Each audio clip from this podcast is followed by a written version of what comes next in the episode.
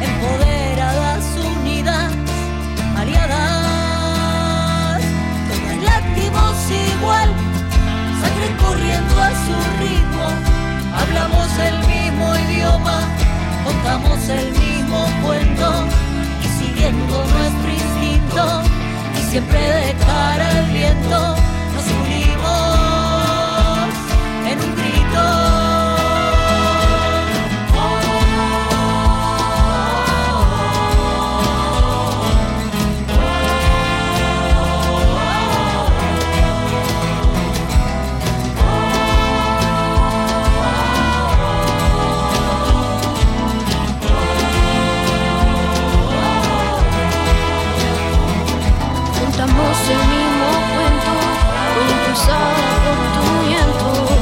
fin pude controlar el tiempo, pero nunca lo que siento. Y si pudiera demostrarlo, tan solo con un gesto, calmaría este oasis. Pronto un sentimiento que sostiene su sonrisa en los días más oscuros aunque vaya sin prisa sin necesidad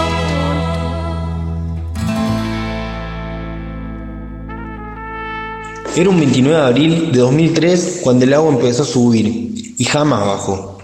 Un martes gris, nublado, horrible cuando el cielo escupió y lloró sobre el río salado.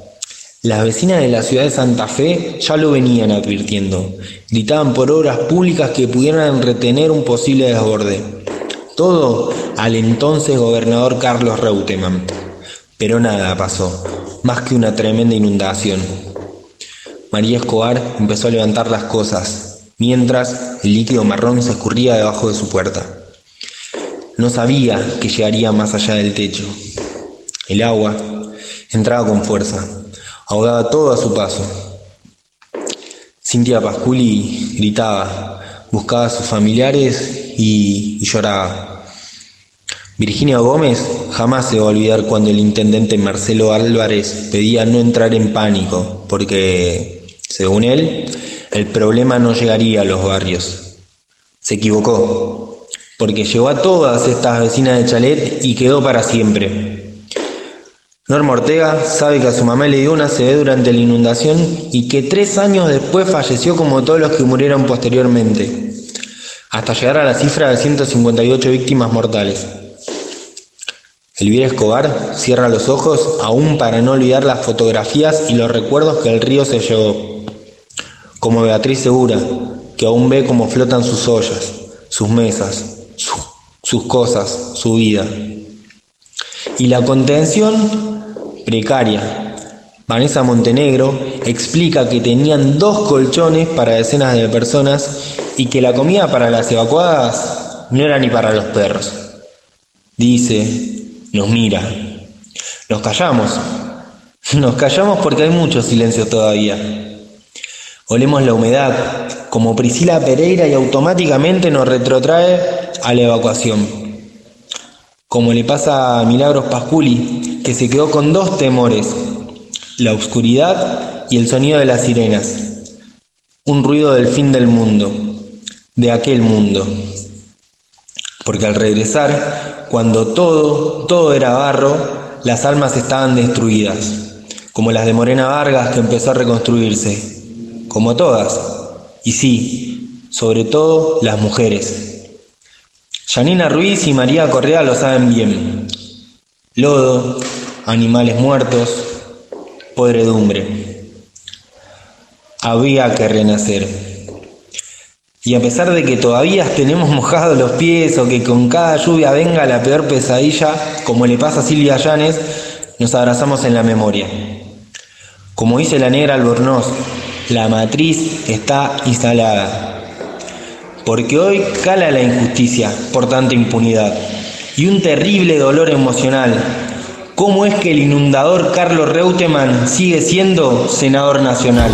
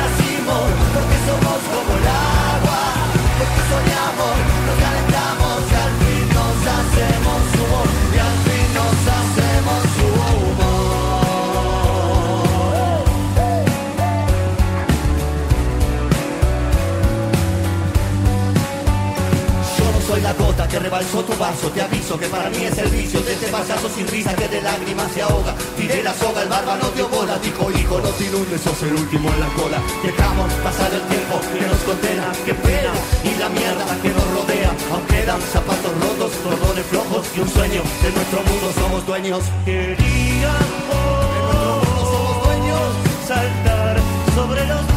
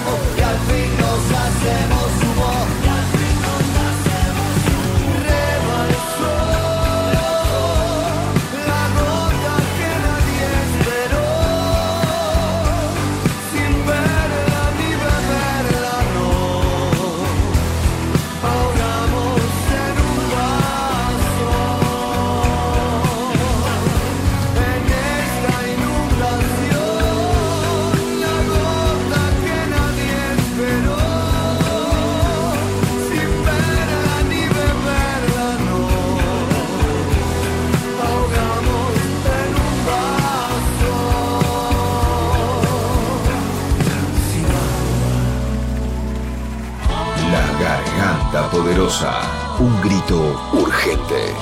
Aunque vaya sin prisa sin necesidad. Una lucha constante.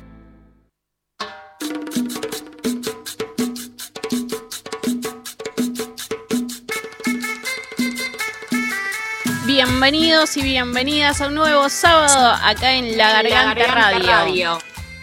Mi nombre es Lilian, eh, soy vecina de la Villa 31, me encuentran una vez más por estos lados acompañándonos eh, y bueno, no estoy sola tampoco, estoy con Julito. Eh, Julito, ¿cómo andás? ¿Cómo te va? ¿Por dónde andás vos también?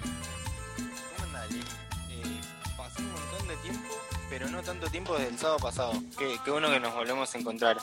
Eh, yo ahora estoy en la redacción de La Garganta, la que está en Córdoba, Córdoba Capital, en, mi provincia.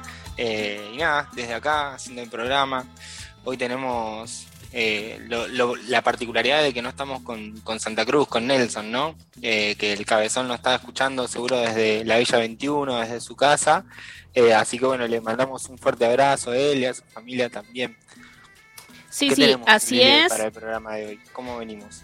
Bueno, viene bastante cargado, venimos de escuchar el editorial, ¿no? Eh, bastante fuerte con respecto a las inundaciones eh, en Santa Fe.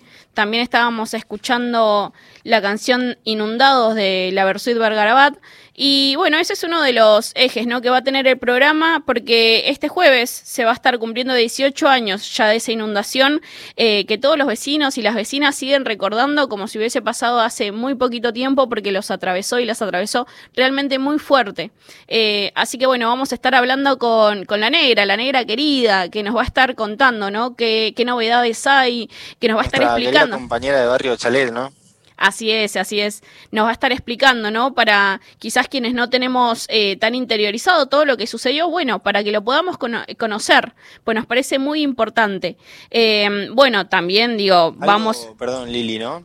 Algo que, que es muy importante, que siempre lo remarca la negra, de que, nada, pasaron muchos, muchos años, ¿no? De, de esto, ya se cumplen 18 este jueves y ella habla de la importancia, ¿no? De que lo podamos tener presente, de que sea parte también de nuestra memoria, porque nada, en, la historia reciente o en estos años que, han ido pasando, muchas, muchos, y, en particular algunos funcionarios se han ido olvidando, ¿no? De, ese desastre, de ese crimen hídrico, como dicen ellas, que, pasó en el 2003 en, en, la provincia de Santa Fe, en la ciudad de Santa Fe.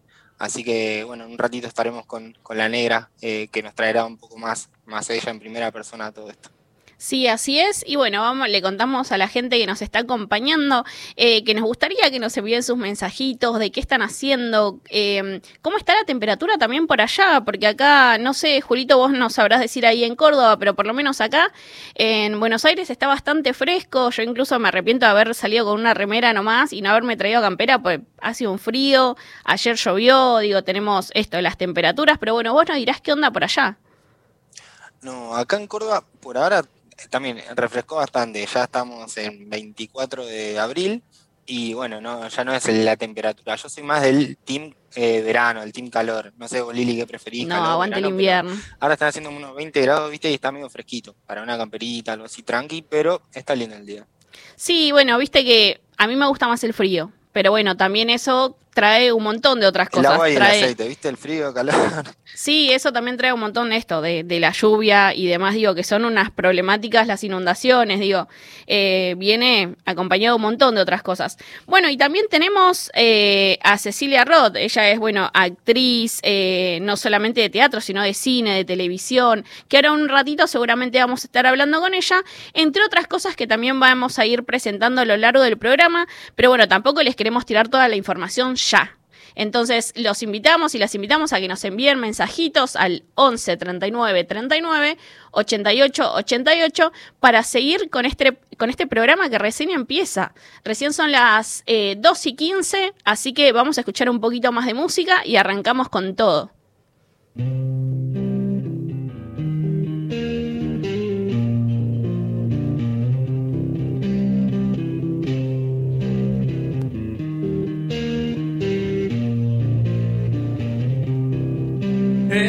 Tierra del ruido y la prostitución y las calles murientas con mercados hambrientos que perforan la estación como largas culebras. Los mocosos se trepan y se van hacia el sol en los trenes de piedra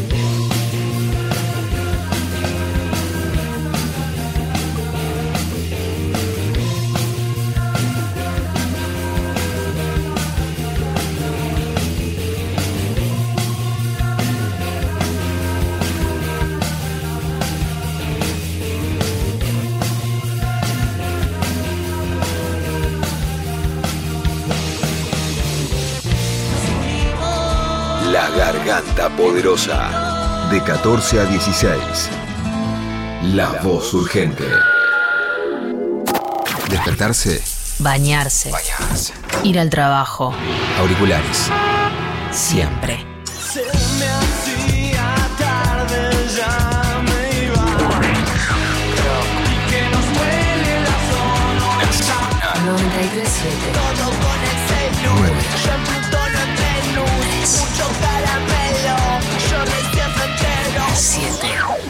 Nacional Rock.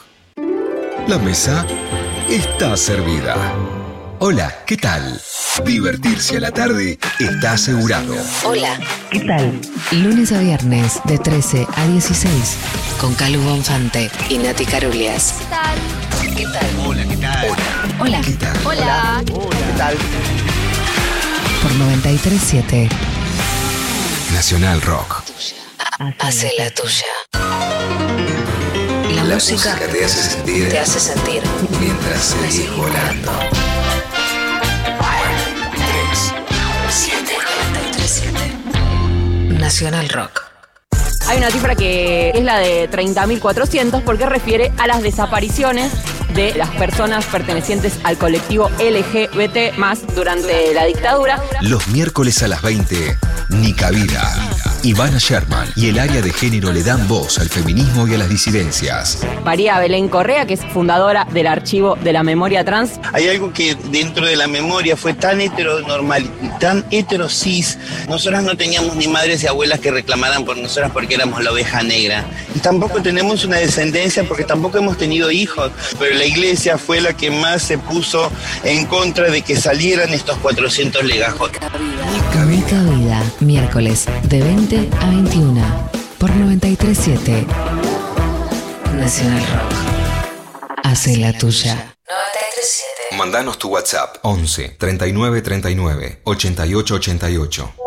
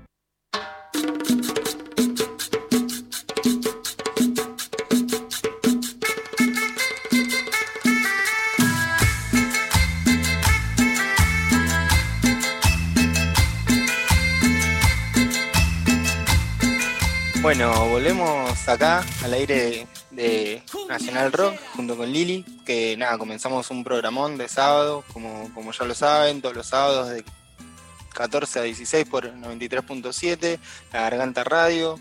Eh, bueno, acabamos de escuchar a, a Barbie Recanati, que la canción se llama Que no, es una hermosa canción, yo no la había escuchado, la segunda vez que la escucho en realidad, eh, y nada, muy, muy linda. Lili, ¿cómo, ¿cómo venimos ahí? Ya, bueno, estábamos viendo que, que mucha gente nos, nos empezó a escribir, a mandar mensajitos, eh, y eso que, nada, recién estamos arrancando, así que nada, eso es muy lindo.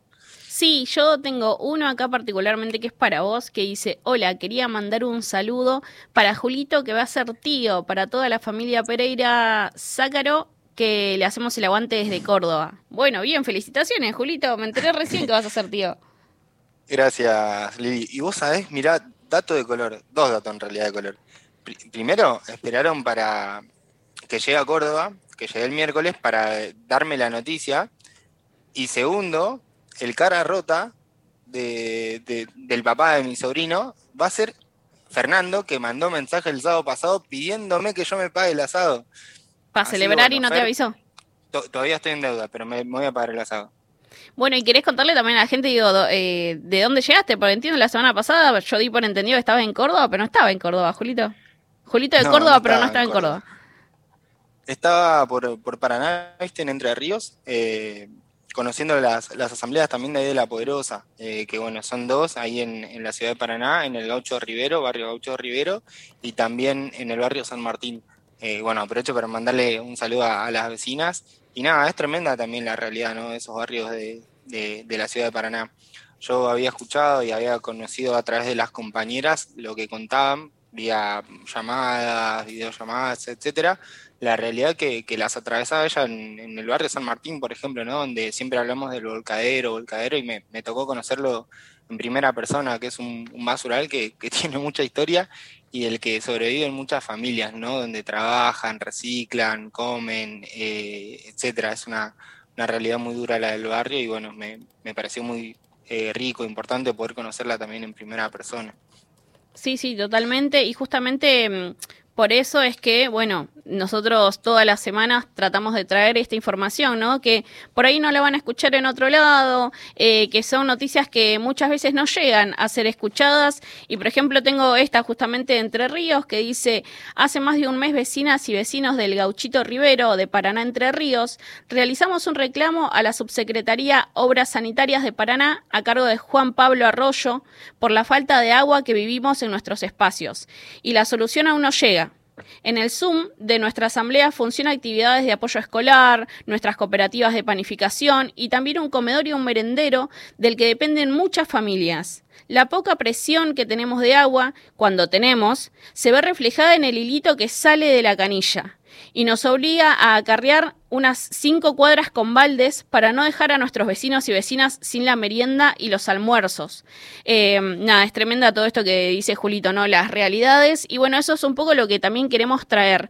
Eh, las voces de un montón de vecinos y vecinas que generalmente no son escuchadas. Eh, ¿Vos, Julito, tenés alguna otra noticia para traer?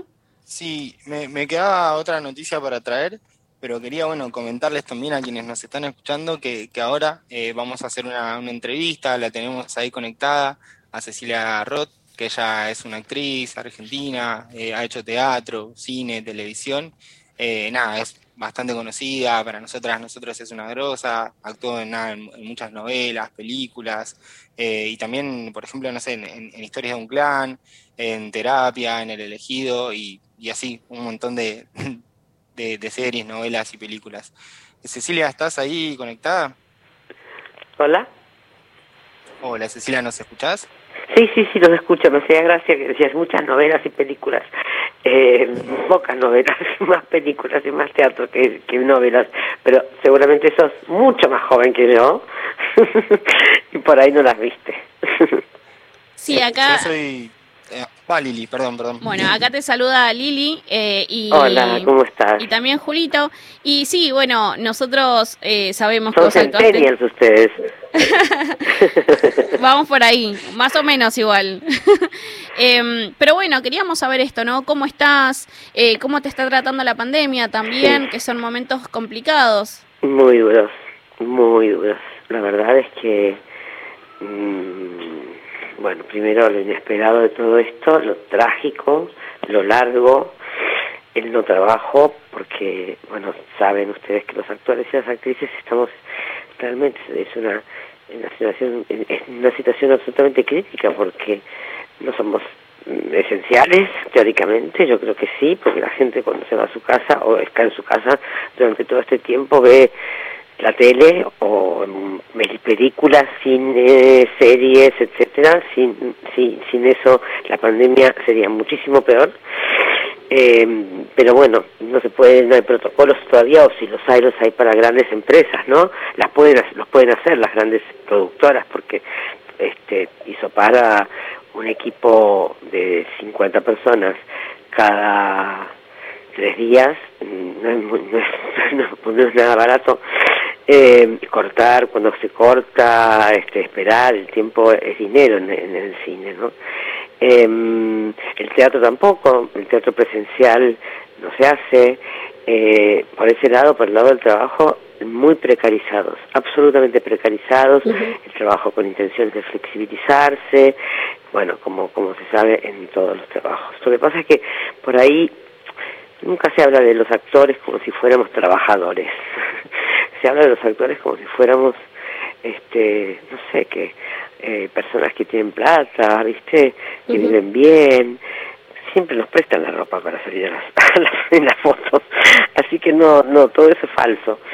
Eh, y por otro lado, lo que me pasa a mí personalmente con, con esta tragedia, me parece eh, trágico todo lo que está pasando a todos, a todas, eh, es una tristeza enorme, una, por supuesto, eh, trabajo lo que puedo para, para ayudar con un grupo de, de, de, artistas solidarios, este, pero además murió mi madre en medio de todo esto, eh, así que nada, creo que como todos y todas estamos transformados y convirtiéndonos en otras personas, ¿no?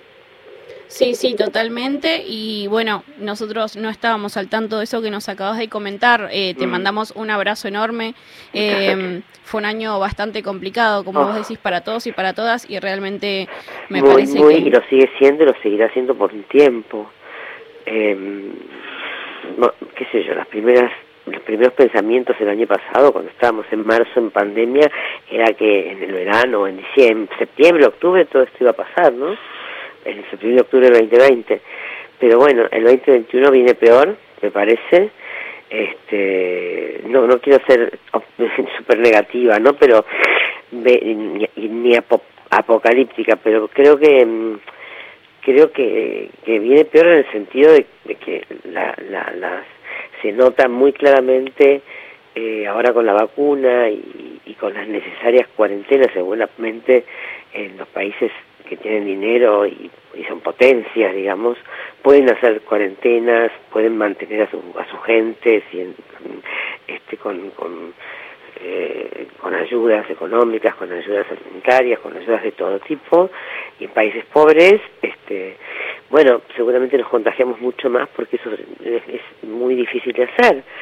Eh, y, y, todos los negociados además que hay con las farmacéuticas, con los laboratorios, es, es muy difícil lo que se ve, se ve un mundo muy feo. A, a mí me, pare, me, pasa eso, ¿no? Que, que veo un mundo mucho más feo de lo, de lo feo que lo veía antes. Sí, sí, ahí, ahí, Cecilia, vos nos comentabas de, de que, bueno, esto, eh, la pandemia en, en, lo que fue el primer año, en el 2020, eh, nada, se vieron secuelas, un montón de complicaciones en, en el mundo de, del arte, de la actuación, del teatro, sí. tuvieron nada, muchas complicaciones. Y, y mencionás que, que, este 2021, bueno, está, está, también teniendo muchas complejidades. ¿Cómo crees vos que, que va a quedar eh, ese mundo de la, del arte, de la cultura, eh, entre comillas, pasada la pandemia? ¿O, o cuál es mm, la proyección de difícil, eso? Que, difícil, difícil pensar que va a quedar bien difícil pensar, yo creo que es, es, otro mundo el que el que vamos a vivir, que estamos pasando a través de un puente hacia otro mundo, eh, que la cultura eh, por ahora no ha sido muy muy ayudada de ninguna manera, ni potenciada, ni ni, ni, este ni, ni ni como concienciada, ni como con conciencia de que de que detrás de, de, de, la cultura hay mucha gente trabajando, ¿no? Desde los técnicos, trabajadores, hasta los pintores, hasta los este eh, actores, actrices, este directores, escritores, autores, mucha gente, mucha gente, es un universo de gente. Eh, y la verdad es que no hemos tenido ayudas, o sea, mínimas ayudas, y para tener ayudas de los 200 teatros independientes que hay en la Argentina, que la Argentina se ha lucido por eso y se ha destacado tanto como en Londres y como en Nueva York en teatro y París eh, en, en el teatro por, por, por nuestro maravilloso teatro tanto público oficial como comercial, como sobre todo independiente. Había seis, eh, 250 salas de teatro independiente.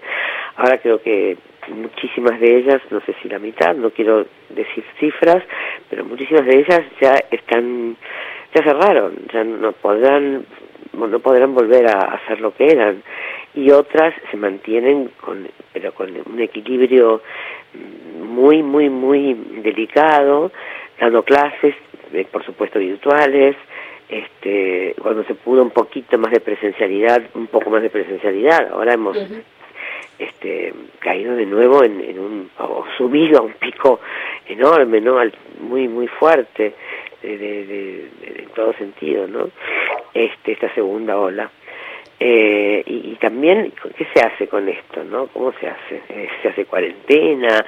¿Cómo, se, cómo nos cuidamos? ¿Se hace, se, hay que vacunar a full, la vacuna es una solución, pero bueno, mmm, eh, hay mucha gente, hay 44 millones de personas en Argentina, se ha vacunado creo que a, creo que a 8 millones, este, o, no, creo que a 12 millones, este, pero bueno, hace falta no, no, este año no va a ser para todos, seguramente, ya hay problemas con las vacunas, este y en todo el mundo, no solamente en la Argentina, ¿eh? en todo el mundo hay pocos países que han que han podido o que están pudiendo zafar mejor, ¿no? Estados Unidos, eh, China, eh, las grandes potencias. Alemania está fatal, por ejemplo. Alemania están todos encerrados, eh, pero bueno, Alemania puede mantener, tiene una potencia económica enorme y puede mantener esta cuarentena más larga, ¿no? Que, que, que tiene. A pesar de eso salen los antivacunas y los anticuarentena a putear a Angela Merkel, pero porque siempre hay, hay negacionistas en todo, ¿no? Sí, por eso es que muchos eh, y muchas artistas están pidiendo eh, el tema de la emergencia cultural, ¿no? También. Claro, y... claro. Pero, pero no nos han dado mucha bola, te digo, ¿eh? Uh -huh. eh y además la emergencia cultural, bueno, por supuesto que es, hay una carta de eh, dirigida al ministro de Cultura y también a la, a la presidencia de la Nación de los teatros independientes y de los teatristas independientes, que además todos hemos hecho teatro independiente y todo, de todo. Mucha gente ha hecho solamente teatro independiente y son dueños de salas o alquilan salas y están pidiendo, estamos pidiendo este, ayuda, colaboración, entendimiento, contención y bueno, las cosas son, están tan tan duras y tan tan difíciles que bueno, como te decía antes, este, nosotros pareciera que no fuéramos trabajadores, ¿no? Claro. Eh, que la cultura se, se hace, no, no hace de las flores o de los, no, sé, de los huevos, eh, que no se hacen películas, que las películas caen del cielo. Eh, y realmente se están creo que haciendo dos películas y una serie, eh, y con, con, con muchos parates, ¿no? Porque porque de pronto se enferma uno, entonces hay Claro, implica, implica también todos los cuidados que, que se necesitan. Por em, supuesto, y por, por supuesto todas las, las productoras que están haciendo esas, esas películas, esas series mínimas, eh, son las que las, las más este, poderosas, porque una productora eh, mediana, mediana, este no no tiene no tiene con qué hacerlo. No dan créditos por supuesto en ese momento ni nada eh, porque como se dice en el cine, time is money, el tiempo es dinero. Este, es muy muy duro, la verdad que eh, económicamente y, a, a, a nivel laboralmente, más de lo económico, algunos hemos algunos tenemos la fortuna de poder atravesar esto más o menos bien, pero la mayoría no. Claro. Em, le recordamos a quienes nos están escuchando que estamos hablando con Cecilia Roth. Em, bueno, ella es actriz, eh, nos comentaba hace un rato lo mucho también que hizo en teatro y en cine. Em, y bueno, con, con respecto a esto que vos venías hablando, ¿no? También de, de la importancia de, considerar a quienes somos trabajadores y trabajadoras como tales y nosotros, bueno, venimos eh, ya avanzando con, con algo que venimos pidiendo hace un montón de tiempo, que son los salarios para las compañeras y compañeros de los comedores, de los merenderos, que alimentan hoy por hoy con las ollas populares incluso a 40.000 mil 40 raciones por día. Entonces, nada, también con, con esto queríamos preguntarte, ¿no? Al respecto de qué importancia te parece que, que tiene todas estas redes comunitarias que vamos tejiendo en más en este contexto.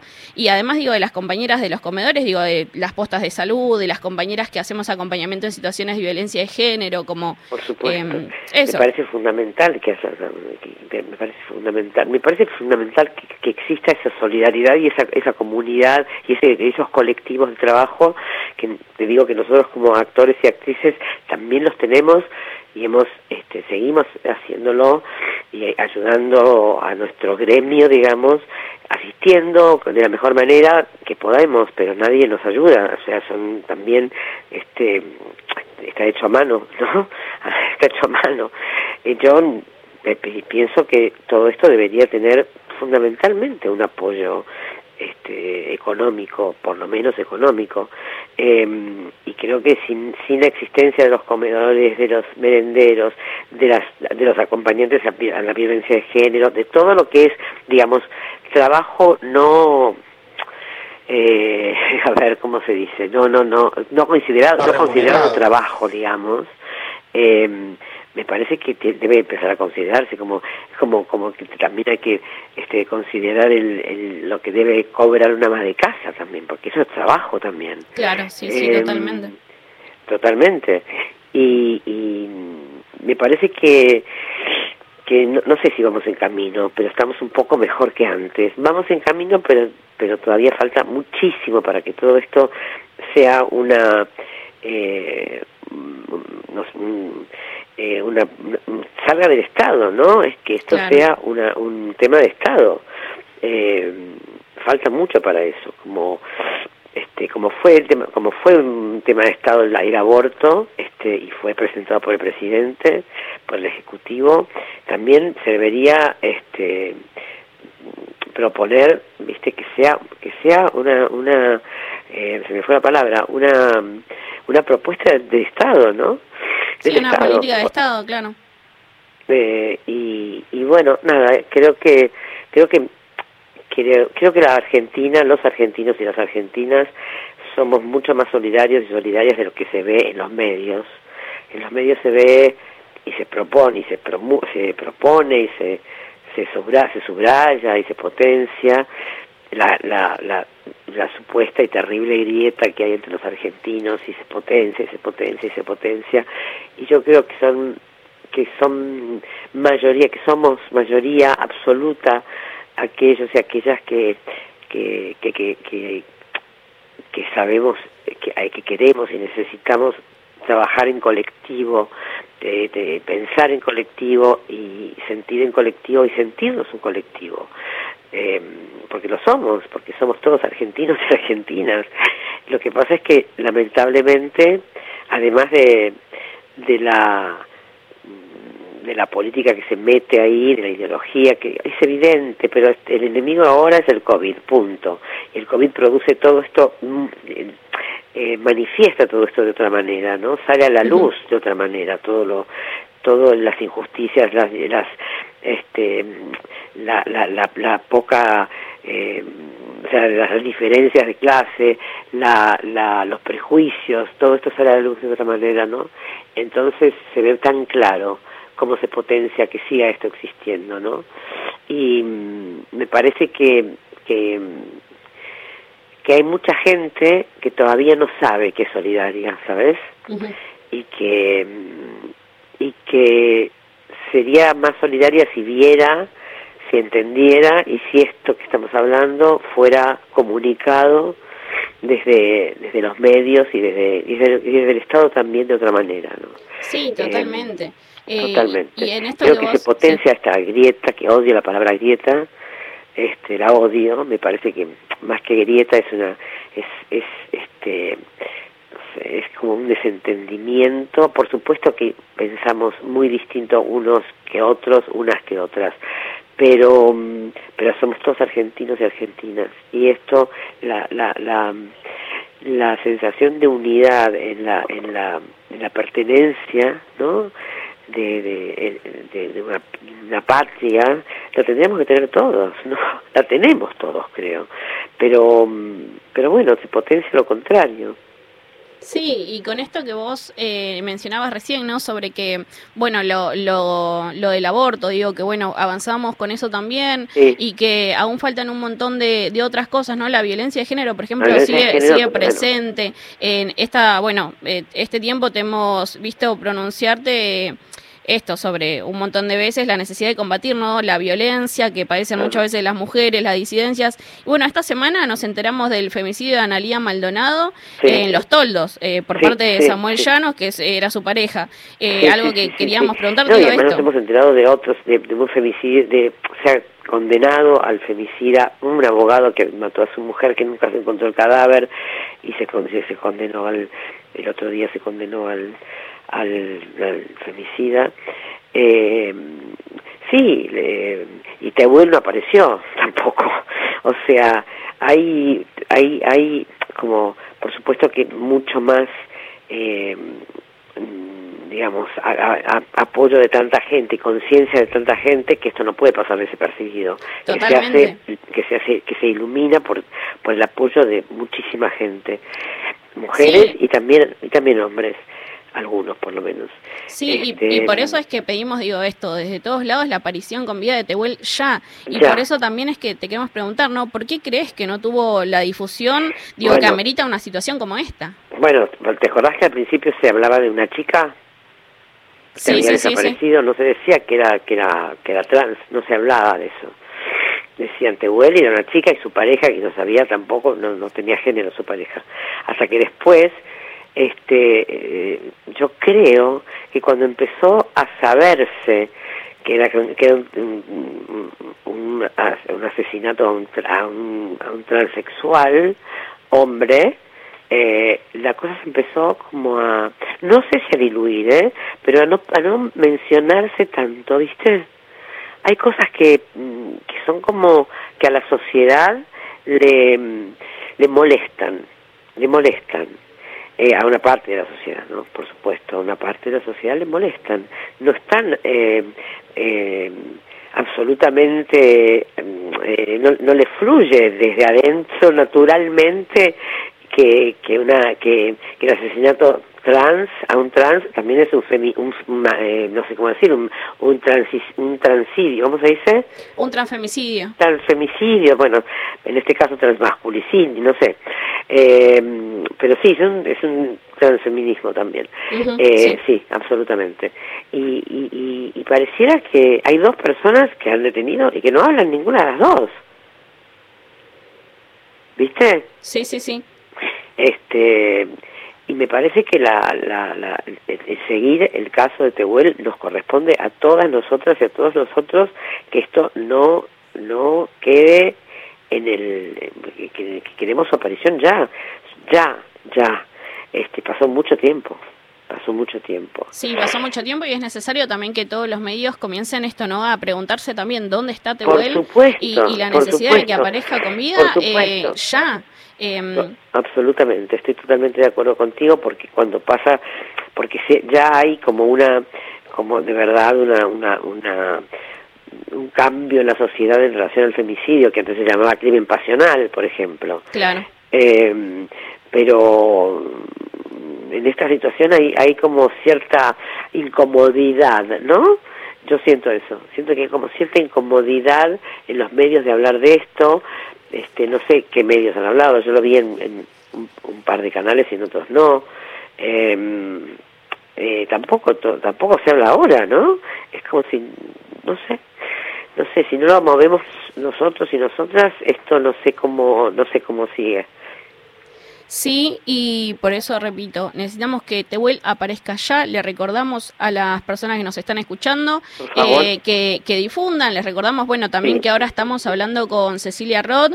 Y Cecilia, esto, mandarte un abrazo enorme, agradecerte por el tiempo.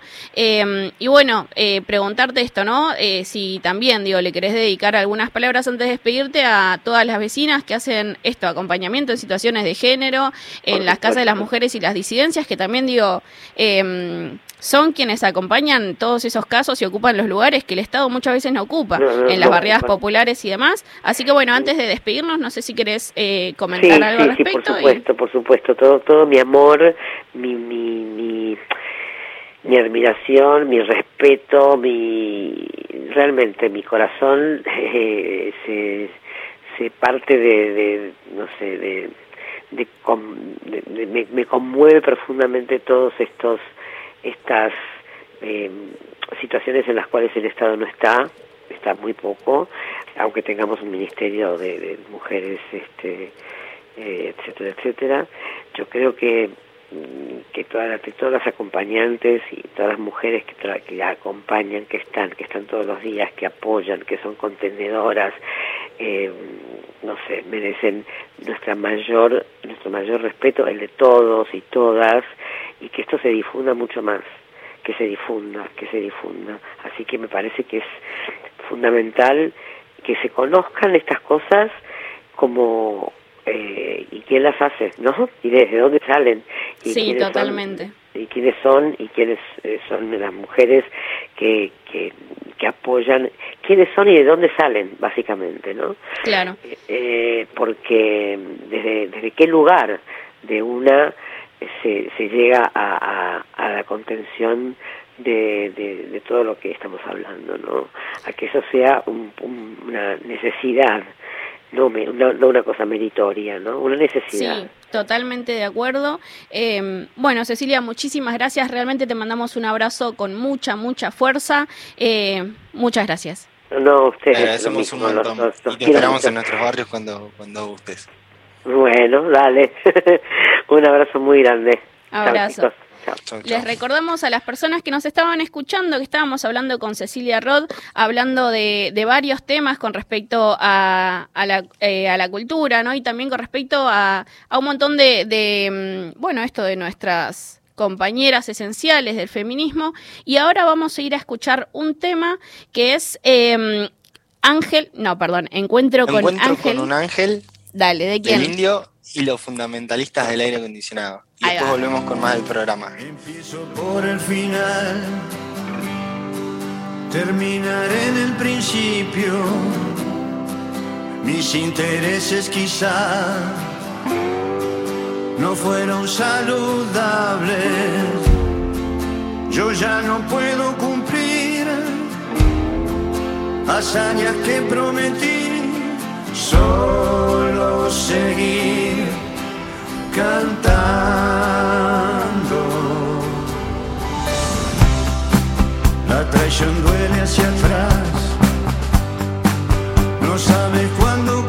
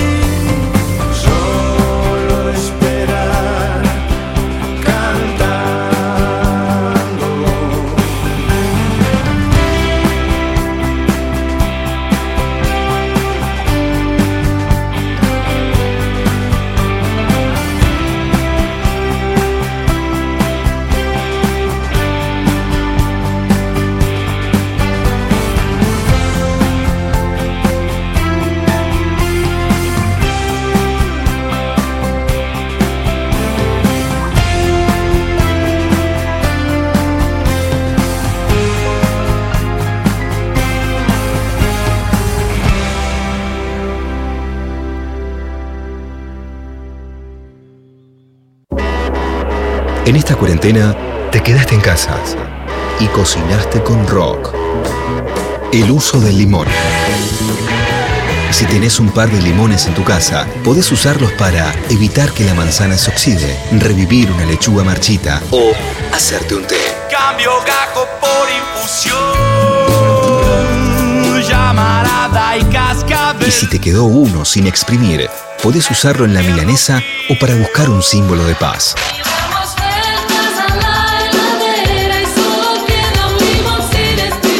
Desoxidate.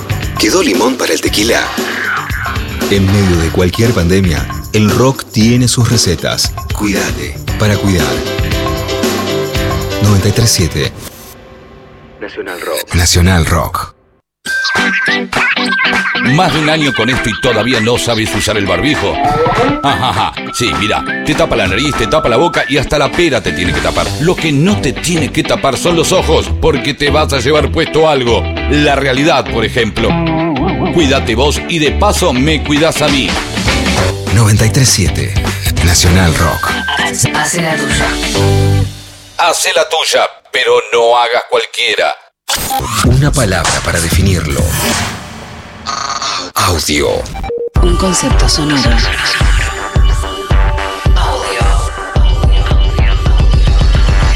Sí, sí, señores, desde los estudios de Nacional Rock, los viejos estudios, acá en el microcentro salimos para ustedes todos los sábados con la mejor música electrónica. Sábados de 22 a 0. Con Z Bocio.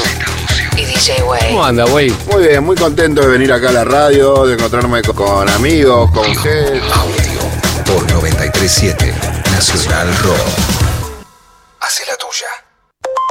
937. Estamos en Twitter. Arroba Nacional Rock 937. Somos pulsión. Somos pulsión, motor, deseo. Deseo. Somos 937. 937. Nacional Rock. Muy pronto en Nacional Rock se suma una nueva voz muy conocida. Hola. ¿Qué tal? Aleaciones ferrosas. Espejo de metal. Huestes sedientas de poder. El único programa que queda en la radiofonía mainstream dedicado a la distorsión eléctrica.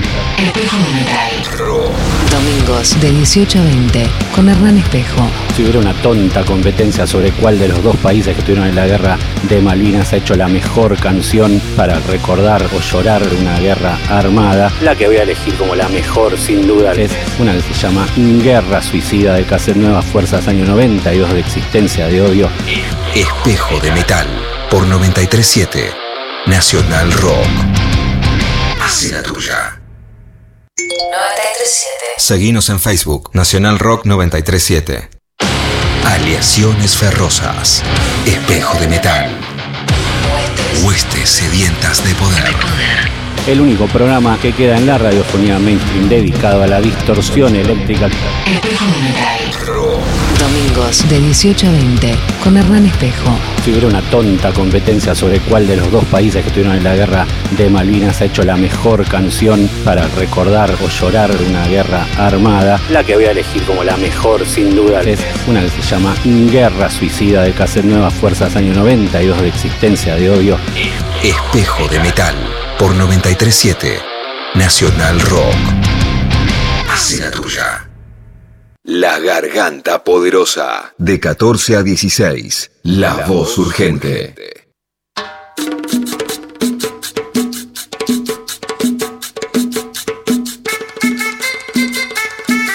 Continuamos en la Garganta Radio, ya son las 3 y 2 minutos. Eh, bueno, todavía tenemos eh, la mitad del programa por delante para continuar en este sábado que está fresquito. Eh, y bueno, que también en diferentes puntos del país está diferente. En San Luis está eh, hay 18 grados, en Rosario 22, en Córdoba está también con, con 22 grados. por acá por Buenos Aires está haciendo 19, está más fresquito. En Salta está lloviendo con 18 grados. eh, y después vamos a seguir tirando la, la data de cómo viene la temperatura. Pero ahora tenemos, bueno, vamos a hablar sobre la editorial, ¿no? ¿Con quién vamos a hablar, Julito?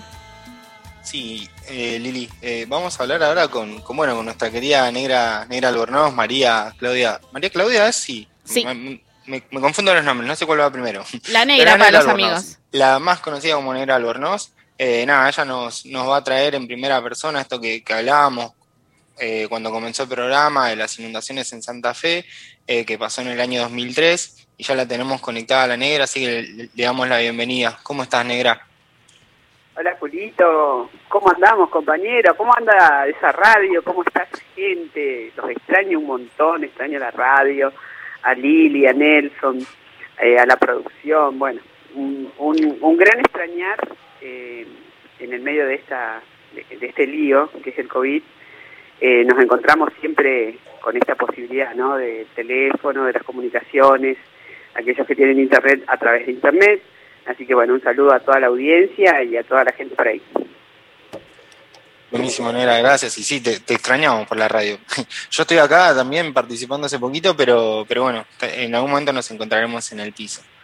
Negra, y yendo a, a la editorial que, que, bueno, comenzamos hablando de, de las inundaciones ahí en Santa Fe eh, en el año 2003. ¿Cómo, ¿Cómo nos podés resumir vos eso? ¿Qué, ¿Qué le podés contar a la audiencia hoy? Sí, la verdad que es una lucha enorme, son van a ser 18 años ahora el 29 de abril y, y es algo que nos, nos está tatuado, ¿no? Decimos que la memoria está tatuada en la piel, como para contarle un poco a la audiencia y volvernos atrás 18 años, un 29 de abril el río Salado entraba a través de una defensa inconclusa en el oeste de la ciudad de Santa Fe, el, el oeste de la ciudad de Santa Fe es el, es la parte más empobrecida de Santa Fe, en donde en aquel 2003 habíamos tenido unas elecciones presidenciales el 27. Así que ahí estábamos eh, todavía viendo cuál era el mapa político y veníamos de una crisis enorme eh, del 2001 que había dejado y había arrasado, digamos, a, a, la población, a las vecinas y a los vecinos, porque la economía estaba tambaleando. Bueno, ahí cuando empezábamos a levantar la cabeza, en ese 2003, eh, el agua, por esta defensa inconclusa, entra y empieza a correr a través de 8 o 9 kilómetros, arrasando barrios y matando gente y, destrozándonos la vida, se podría decir, eh, porque lo poco o lo mucho que habíamos construido a lo largo de nuestra vida se quedaba bajo del agua del salado, sin que ninguna autoridad nos diga, autoridad gubernamental nos diga que teníamos que salir, sino que al contrario nos decían que nos teníamos que quedar y así fue que mucha gente murió, muchas vecinas murieron del horror, del dolor de ver todo bajo el agua. Ahí en Chalet, donde está nuestra asamblea, eh, en, se veía como el agua iba subiendo a partir del 29, que fue un martes, eh, a través de las calles eh, y tapaba nuestras casas. El río ahí llegó a cuatro metros y medio, o sea que nos tapó todo, eh, pero no nos tapó las ganas de luchar y defender y ahí empezamos a entender cómo los gobiernos se manejaban y cómo las, obras públicas eran corruptas. Eh, y ahí empezó una lucha larga, muy larga, que desembocó en una plaza, en la Plaza 25 de Mayo en Santa Fe, en donde plantamos una carpa a los tres meses, en julio, en el medio del dolor, eh, en julio del 2003, y ahí empezamos a construir un grito colectivo de memoria, verdad y justicia, en donde aprendimos de las madres que vinieron y se sentaron al lado nuestro y nos, nos dijeron cómo había que luchar, nos dijeron que no teníamos que abandonar esa lucha, porque si no le íbamos a perder. Luchamos un montón y eh, esa lucha que tenía nombre y apellido, porque nosotros sabemos, y esto lo dice la causa inundaciones, que llevó un montón de tiempo en, en tribunales santafesinos eh, para definir, pero en donde nunca pudimos eh, terminar de sentar a Carlos Alberto Reutemann, que era el, gobernador en ese momento, eh, como principal responsable. Entonces, sí hay culpables en la justicia, que también fue una lucha ganada, eh, gracias a todo el esfuerzo que le metimos y a, a, que nunca bajamos los brazos, porque Frat y Berry, que eran funcionarios de, de Reutemann, sí fueron condenados hace dos años eh, y, lo encontraron responsables de, no evacuar, de dejar a la gente en sus casas, de no cerrar una defensa. Y eso nos abre otra posibilidad que es seguir peleando porque eh, el senador nacional, Carlos Alberto Reutemann, el, el corredor de Fórmula 1, los hitos claros, eh, sigue todavía ocupando una banca en el Congreso de la Nación, eh, sin haber hablado, creo que habló cinco veces desde que es senador, eh, sin defender los intereses del pueblo, sino que defiende siempre los intereses eh, de su sector y sobre todo los de él en particular. Así que mucho, pasó mucho en Santa Fe, eh, peleamos, luchamos mucho, nos encontramos de diferentes barrios en una carpa, en una plaza, mantuvimos esa lucha que fue, es histórica en Santa Fe, donde la plantamos y estuvimos 198 días. Ahí en la plaza pasamos Navidad, Año Nuevo, en, mesas comunitarias, eh, en una plaza, dormimos en una plaza. Eh, y así aprendimos a luchar y a no bajar los brazos y por eso hoy seguimos eh, gritando porque creemos que todavía nos falta justicia.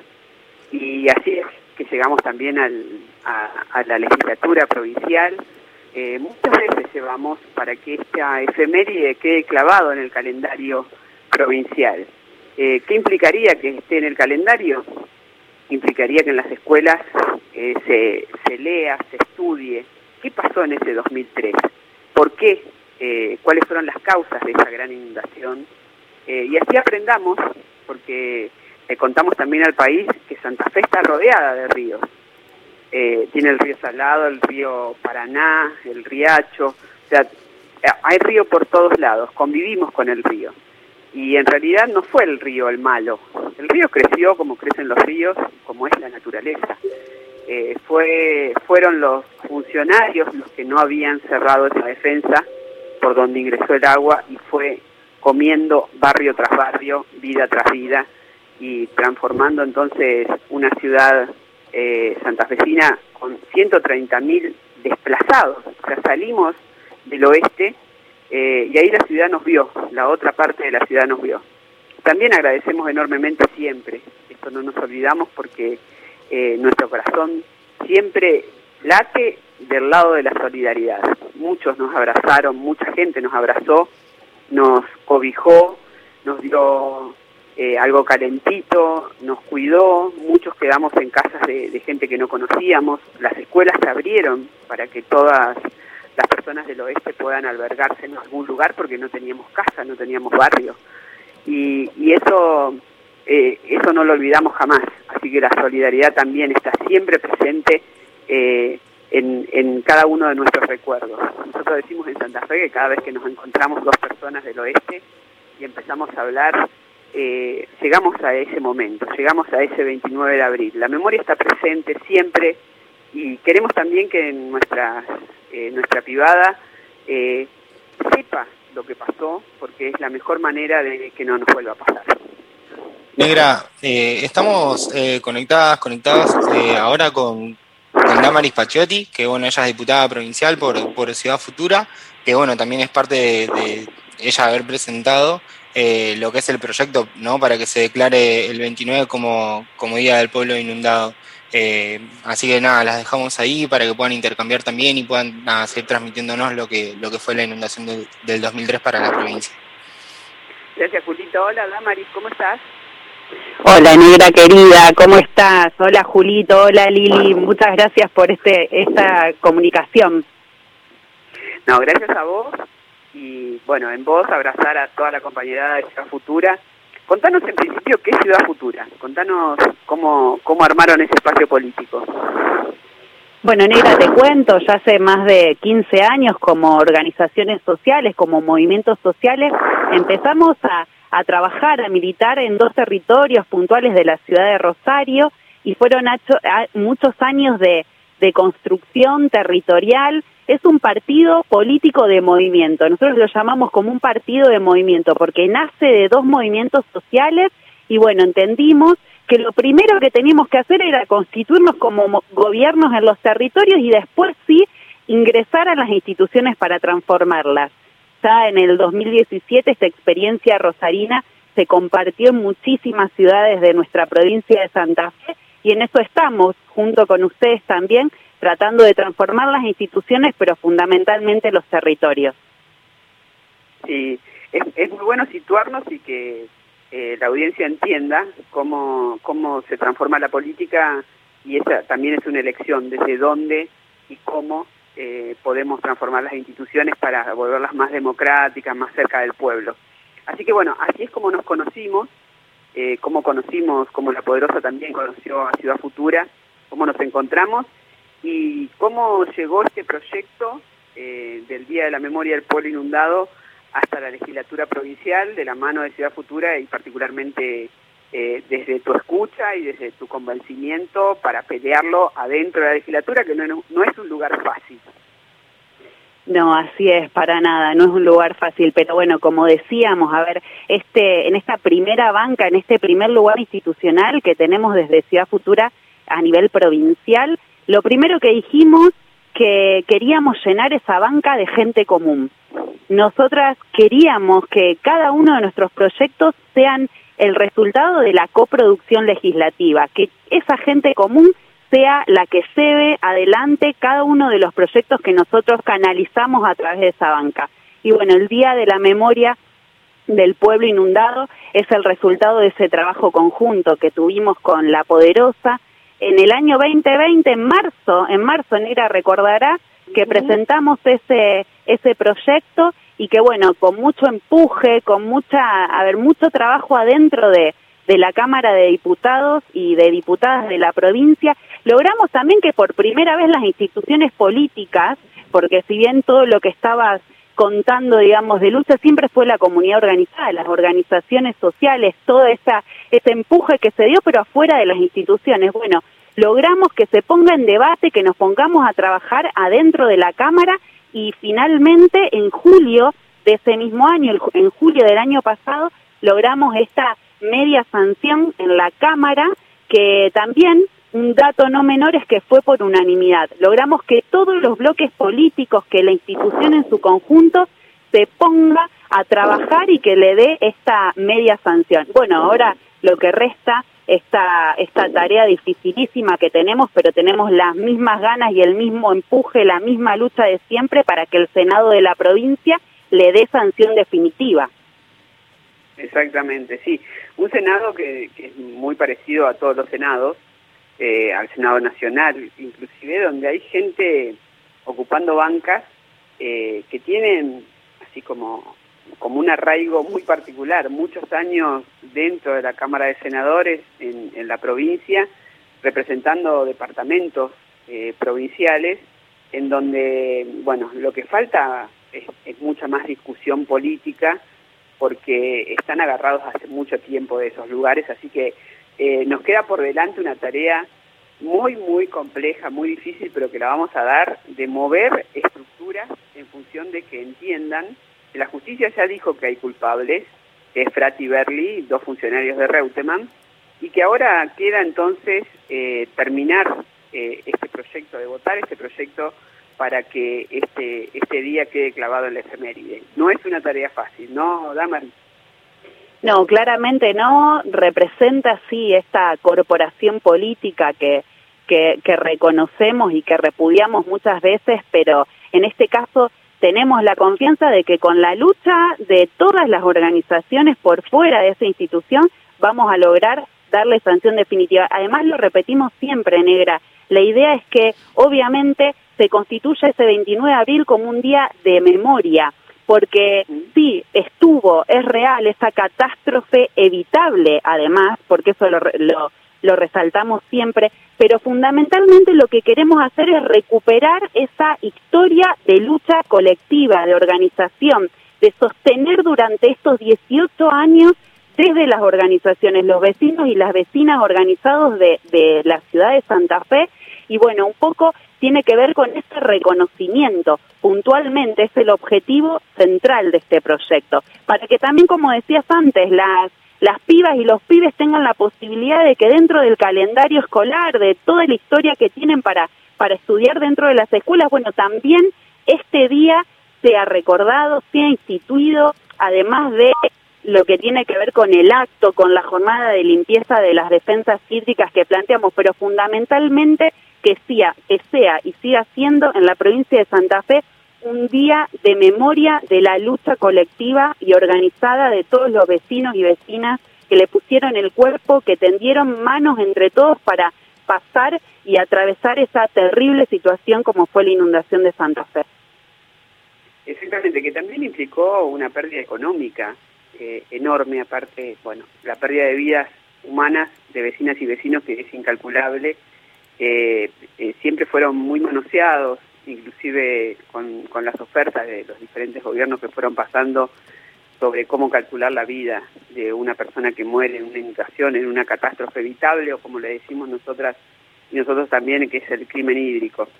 Eh, me parece súper importante y por eso pensamos que teníamos que hacer en el medio de la pandemia una acción colectiva también para mostrar eh, cómo funciona el Senado y cómo eh, este proyecto fue, eh, se fue construyendo en esta idea de, memoria eh, colectiva y cómo llega al Senado y cómo en el Senado todavía no, no se termina de tratar, por eso vamos a armar, y esto le contamos también a, la gente, a la audiencia, y vamos a armar una campe, en el medio de la pandemia una campe con lo que implica cuidarnos, así que con todos los protocolos vamos a estar acampando con la Carpa Negra, con eh, Ciudad Futura, con La Poderosa y con otras organizaciones que vienen laburando el tema de memoria, que vienen trabajando muchísimo hace tanto tiempo sin bajar los brazos.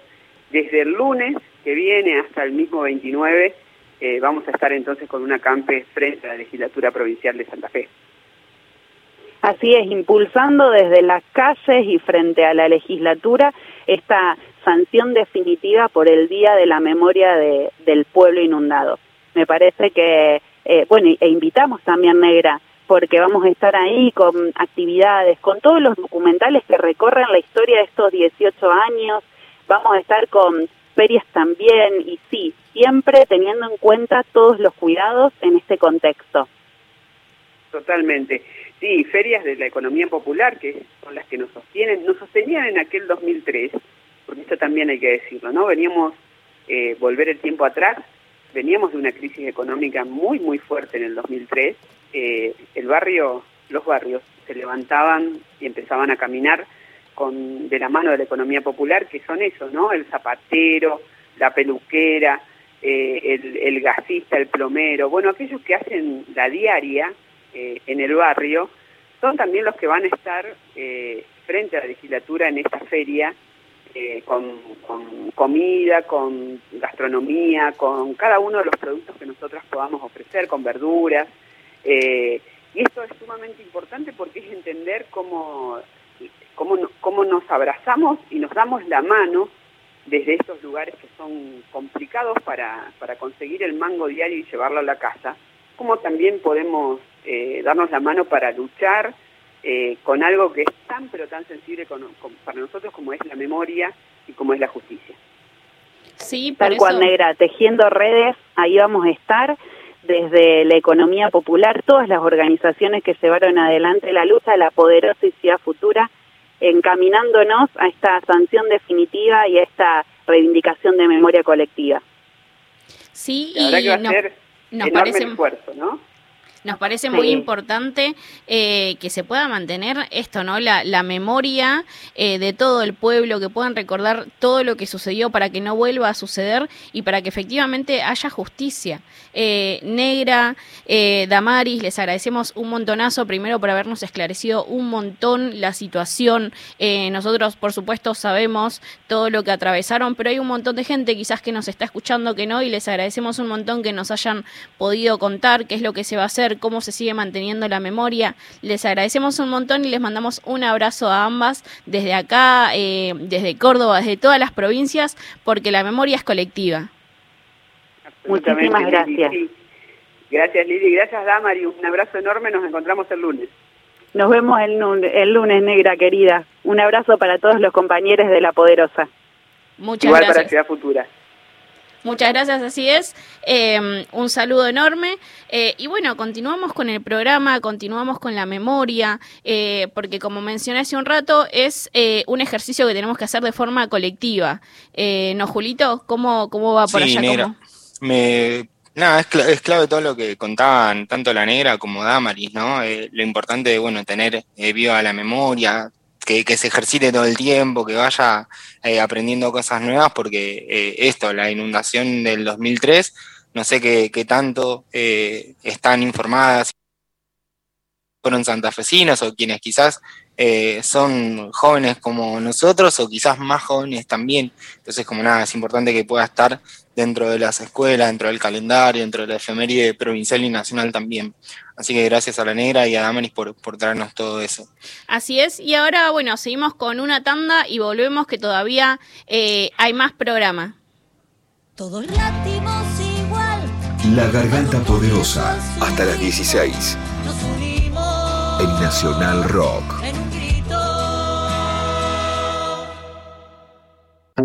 Cansada de Zoom. Cansado de su Más zumbiada no podés estar. Más zumbiados no podemos estar. ¿Qué hacer? Volver a la escucha Voces que piensan. Voces que hablan. y música de por acá. 937 Nacional Rock. La emoción muchas veces en muchos de los shows por streaming que vimos se filtra en el vidrio de la pantalla y creo que este show de los fundamentalistas del aire acondicionado logró trascender ese cristal. De lunes a viernes, de 9 a 11, Eddie Babenco, Floral Corta y Juan Manuel Carg te hacen la mañana. Estamos muy contentos de recibir a Gaspar Venegas hoy con nosotros para charlar un poquito de lo que fue el show del fin de semana. Sí, la verdad que si se me da un pasillo después cuando uno termina algo así, se necesita pensar en, en lo siguiente. Mucha data. Para pensar otro, no sé, tendremos que hablar con la NASA. claro, que no sé qué queda después, ¿no? Pusieron la vara alta, eso es verdad. Mucha data. Por 937 Nacional Rock. Hace la tuya. Hace la tuya. Nacional Rock. Estamos en la misma. 7. 937. Los viernes a las 20. La Cotorral. De la mano de Susy Shock, voces trabas, voces disidentes, copan el aire. La Cotorral. Viernes de 20 a 21 por 937. Nacional Rock. Hace tuya. Hace la tuya. 937. Mandanos tu WhatsApp 11 39 39 88 88. La garganta poderosa. Un grito urgente. Aunque vaya sin prisa, sin necesidad lo Una lucha constante. ¡El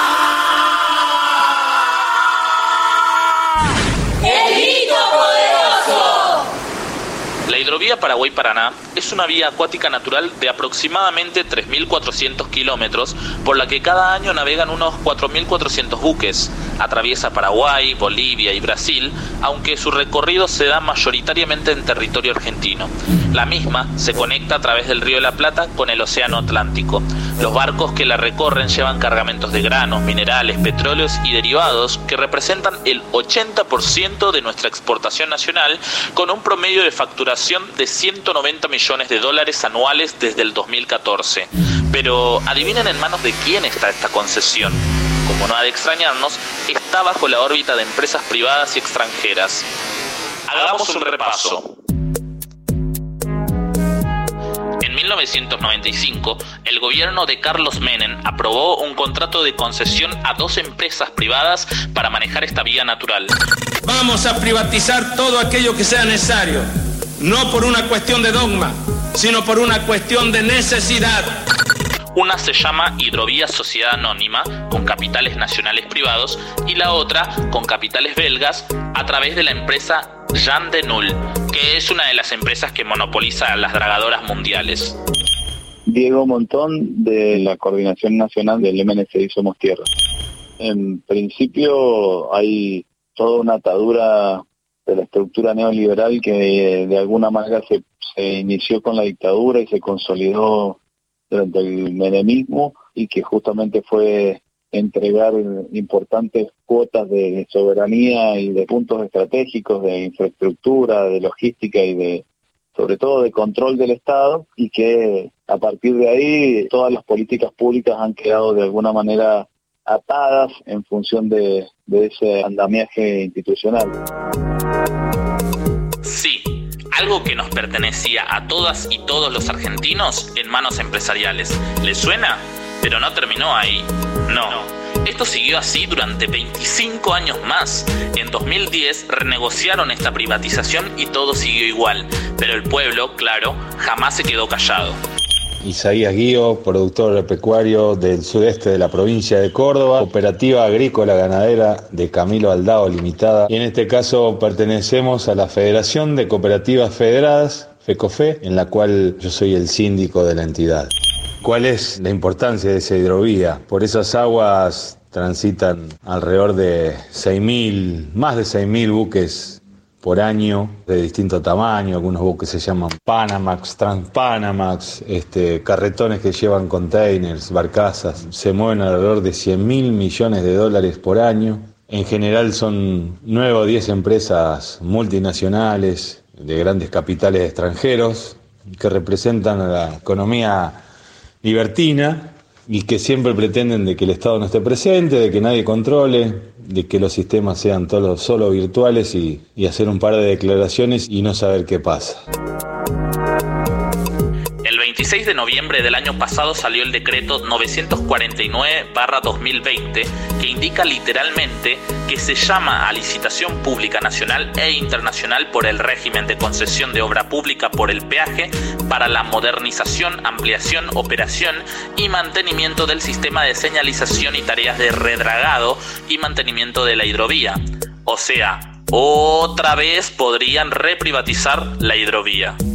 La verdad que nosotros no tenemos hoy conocimientos sobre quiénes podrían ser las nuevas concesiones, ¿no? En términos de que eh, en el peor de los escenarios se vuelve a concesionar con los, en los mismos términos que lo hizo el menemismo y que después ha sido prorrogado. No, no sabemos quiénes, quiénes puedan ser las, las empresas, sí que en general eh, son condiciones que no es una no es una pyme ni una cooperativa la que puede afrontarla eh, y que por lo tanto, bueno, han sido empresas grandes, algunos que estaban vinculados a capitales nacionales y otros extranjeros, pero que en, en el trasfondo forman parte del tejido y la logística de las transnacionales. Pero ojo, hay esperanzas y una buena noticia. En agosto de 2020 se creó la Administradora Federal de Hidrovía Sociedad del Estado, que, en conjunto con el Ministerio de Transporte de la Nación, podría trabajar para que todo esto sea más transparente y soberano de lo que viene siendo. Se supone que esta administradora estará conformada por 51% del Estado Nacional y 49% de las provincias involucradas o vinculadas con estos ríos. Y para nosotros, los productores, los chacareros, los de pequeña y mediana escala, cooperativizados, para el movimiento campesino indígena, para la agricultura familiar, es fundamental la presencia del Estado, que regule, que garantice, que segmente, proyecte producción para la alimentación soberana del país y también para toda esa capacidad que tenemos poder sacarla hacia afuera, con, con mucho agregado valor, con mucha mano de obra. En definitiva se trata de eso, de trabajo y que durante décadas no tenemos acceso nosotros a puertos. Nosotros terminamos sacando lo poco que hacemos, en los casos que se puede, a través de terminales extranjeras, multinacionales, concentradas, que despersonificadas y creemos que nosotros merecemos una oportunidad. Fin de mes, este 30 de abril, la concesión para Hidrovías S.A. y para la empresa belga Jean Denul se termina. Si recuperamos aunque sea una parte bajo la órbita del Estado generando una administración mixta, será un avance muy importante para la soberanía y nuestra economía. La hidrovía Paraná-Paraguay es una columna vertebral de Mercosur y nos empuja a pararnos mejor en el mercado internacional. ¿Vos sabías todo esto? Bueno, si no estabas al tanto, te lo venimos a contar.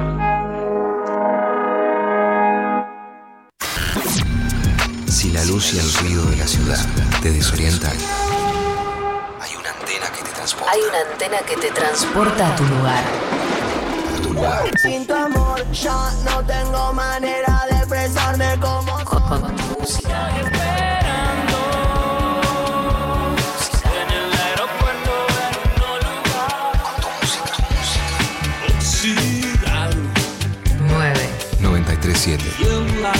3, 7.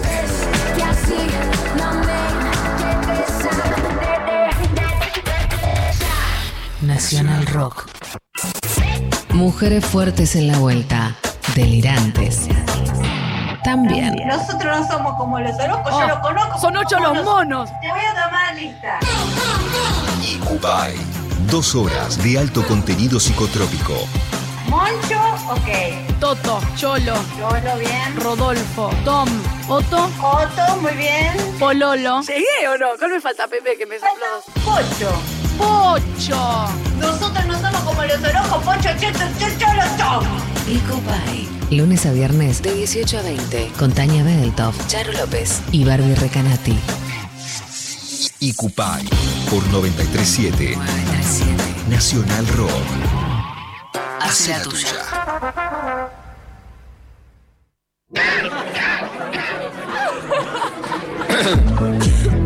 ¿A qué vas a ir a esa fiesta clandestina?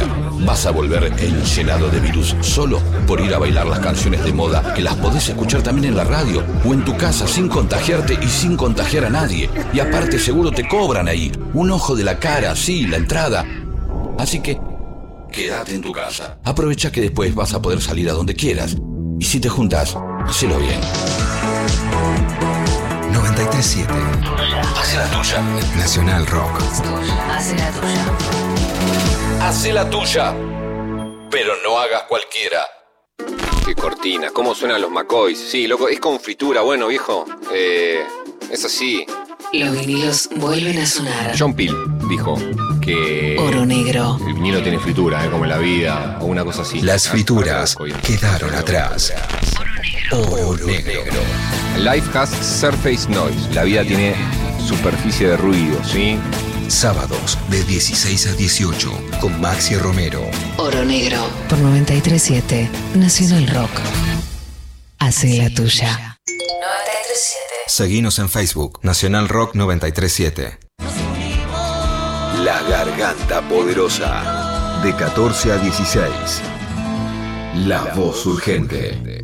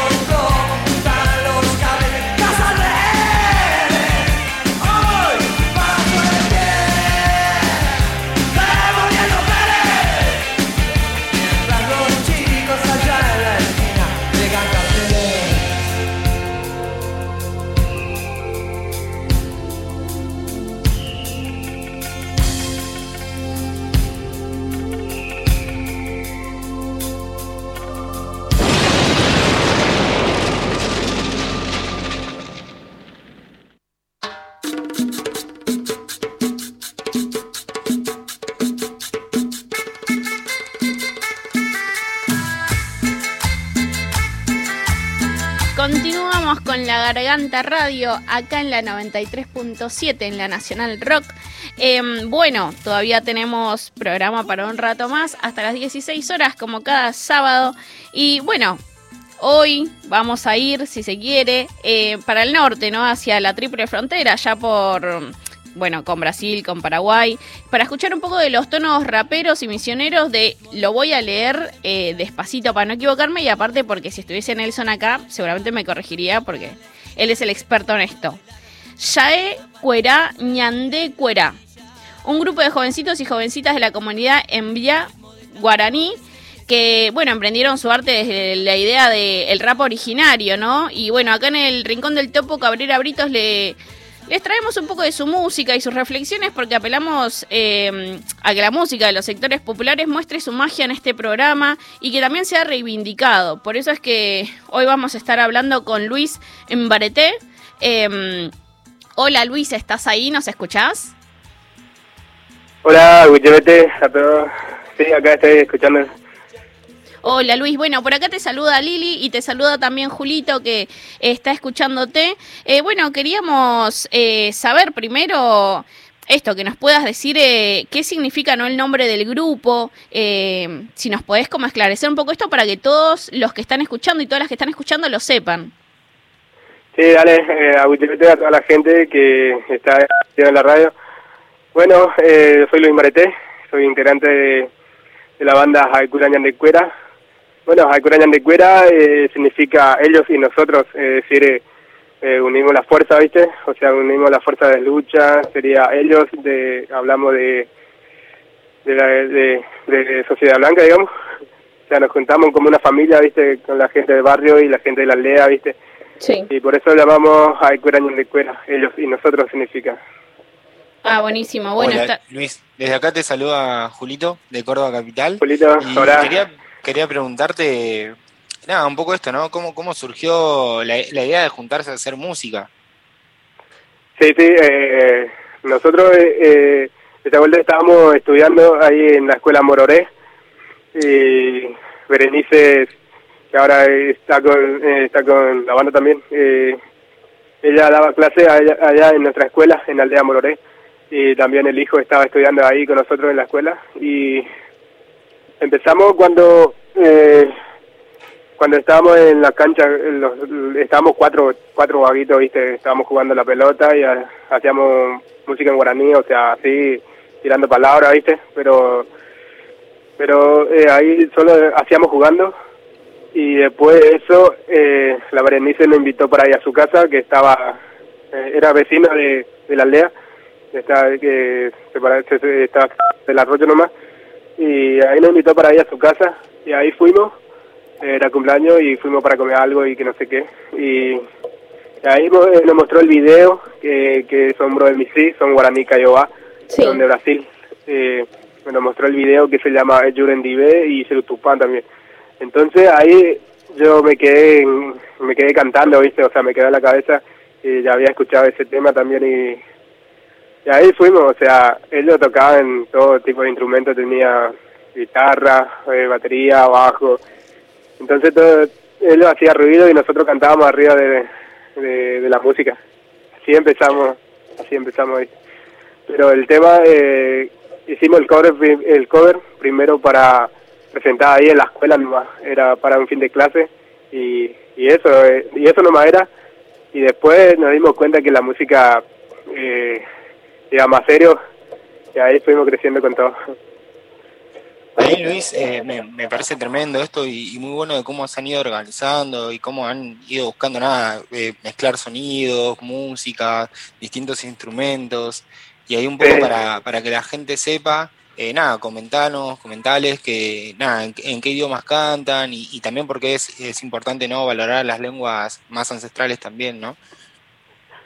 Sí, nosotros eh, somos, nosotros venimos del pueblo guaraní, ya somos de los pueblos originarios, así que cantamos en guaraní y un poco castellano también, o sea, todo mezclado, habla- hablamos en guaraní, en castellano, y escribimos también en, en guaraní y castellano, o sea, todo lo que decimos en castellano decimos en guaraní también, así, así, así vamos mezclando para que entienda la gente, ¿viste? O sea, eh, si hacemos todo en guaraní casi nadie va a entender. Y y bueno, a eso pensamos, pensamos para que la gente de afuera también entienda y por eso mezclamos ese, eh, ese tipo de letras y palabras, ¿viste? Y eso, Bueno, te mm, recordamos a la gente que nos está escuchando eh, que estamos hablando con Luis Mbareté, que él es parte de, del grupo Yaecuera Ñandécuera.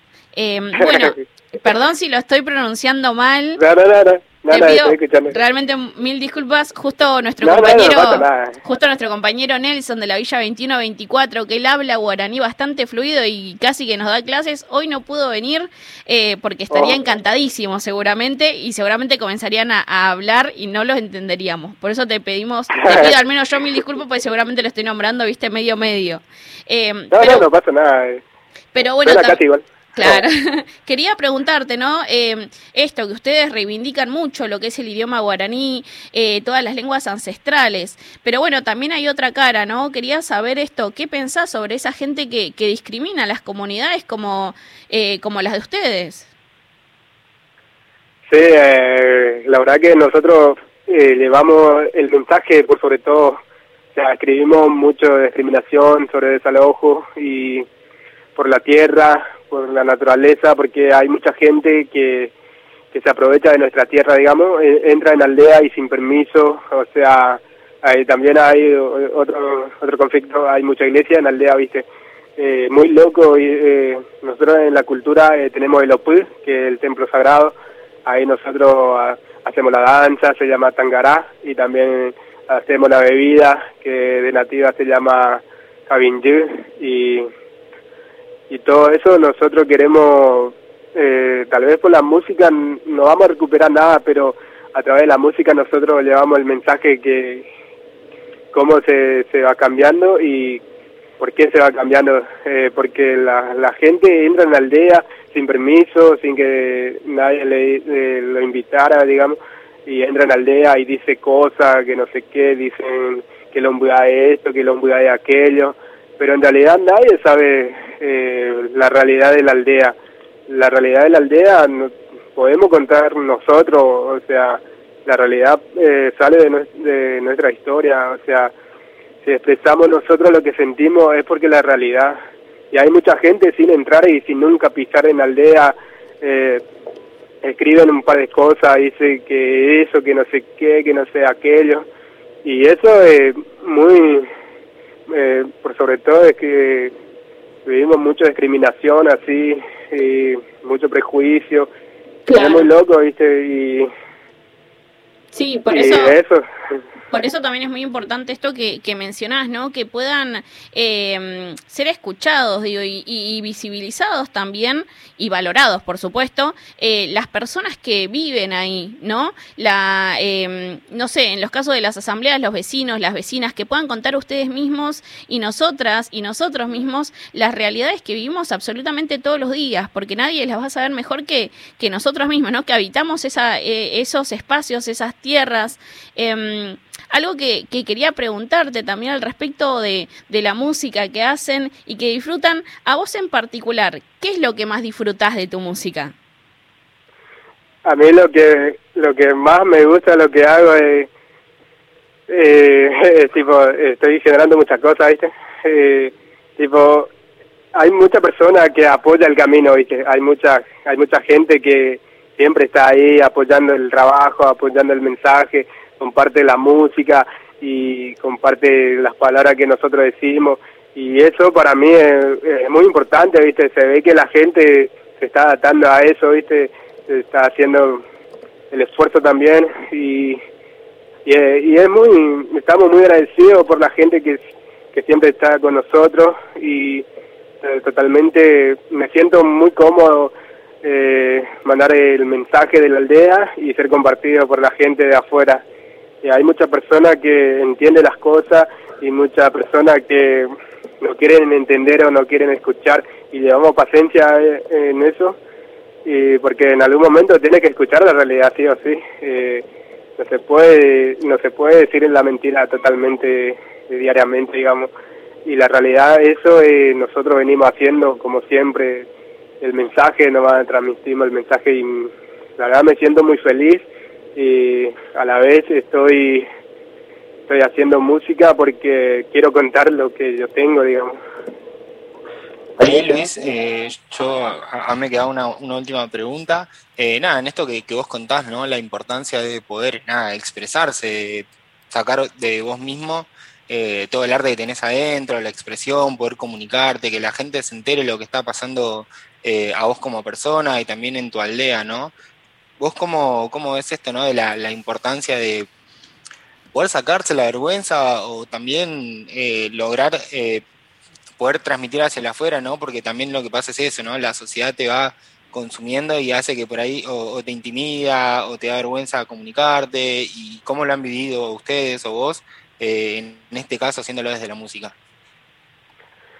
Sí, la verdad que eh, antes, antes, o sea, cuando empezamos teníamos teníamos más vergüenza, viste, para hablar y para decir las cosas, porque la mayoría de nosotros hablamos muchas cosas, pero como que nadie lo escucha, viste, y a, veces nos sentíamos apendados también y después nos dimos cuenta que que eso era un error de nosotros, viste, eh, porque hay gente que quiere escuchar, hay gente que que da valor en la palabra que nosotros decimos, así que nosotros nos damos cuenta de eso también, así que sí, por sobre todo en la primera eh, nos sentíamos, eh, cuando, cuando recién empezábamos era como si nos querían escuchar como que nos sentíamos así apenados, digamos, pero vergüenza también.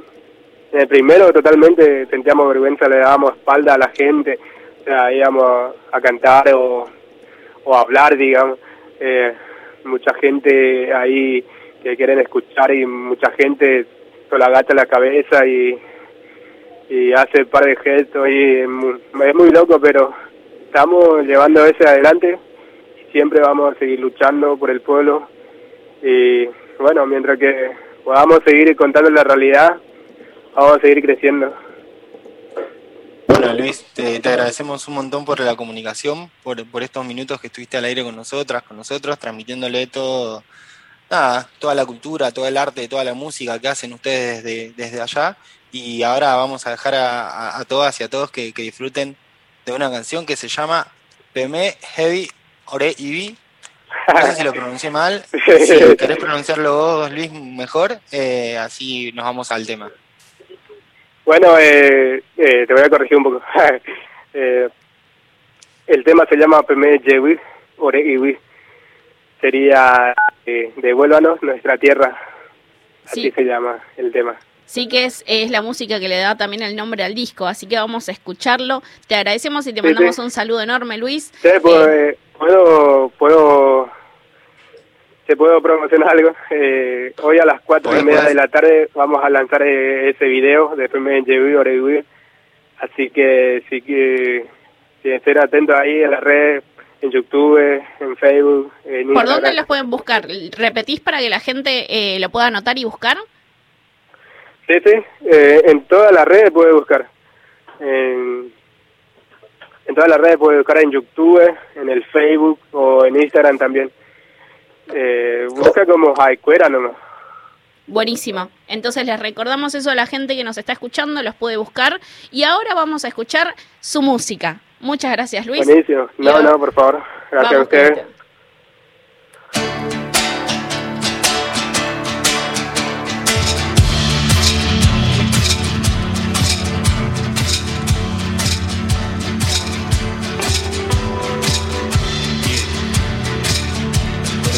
Twitter.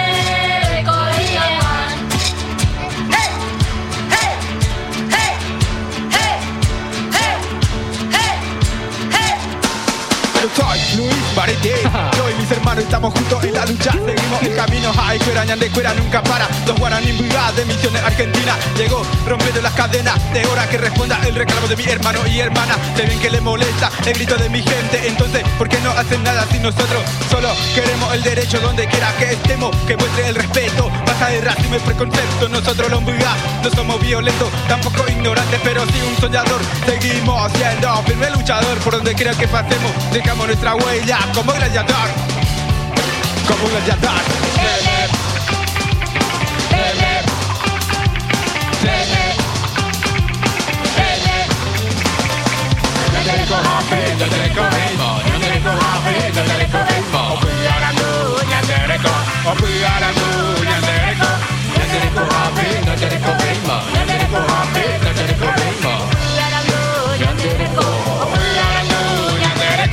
Somos pueblo guaraníes y tenemos el derecho, somos pueblo guaraníes y exigimos el respeto, somos pueblo guaraníes, todo con la frente en alto, somos pueblo guaraní y con mucho orgullo.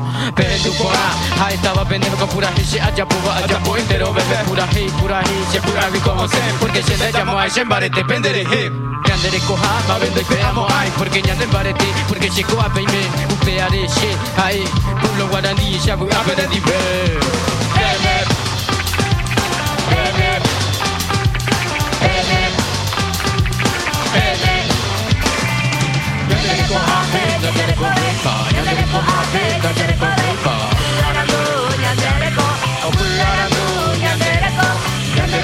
el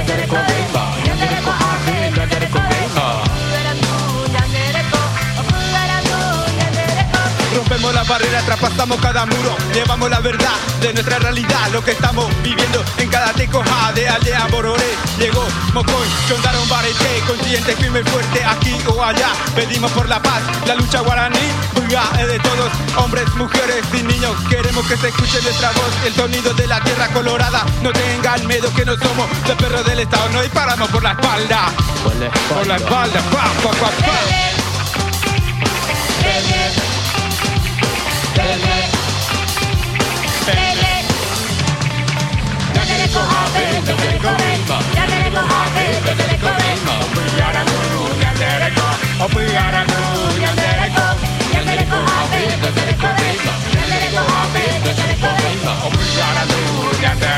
Temazo, temazo, con mucha energía muy arriba. Y mucha memoria también, ¿no? Porque mucho respeto también, porque es necesario que mm, estas voces también sean escuchadas. Pero bueno, estamos llegando ya al final del programa. Julito, yo sé que vos tenés alguna noticia más para contarnos, para que puedas seguir eh, extendiendo estas voces, ¿no? Sí, Lili. Bueno, ya, ya de cara al cierre del programa, le- les compartimos también estas noticias. A un año sin justicia por Franco Marangüello, eh, hoy exactamente hoy se cumple un año desde aquel 24 de abril de 2020, cuando Franco Marangüello fue interceptado en la puerta de su casa por la división policial motorizada de Villa Mercedes, en la provincia de San Luis. El primero fue trasladado a la Comisaría de Asistencia a la Niñez, Adolescencia y Familia, que es el CANAF, y, y lo que sucedió después no lo sabemos con exactitud. Sandra Bravo, que es su madre, acudió a la comisaría a las 23 horas y firmó los papeles para llevarse a Franco, que supuestamente eh, se había ahorcado. Recién tres horas después pudo ver el cuerpo de su hijo en la morgue y lo primero que vio fueron los hematomas.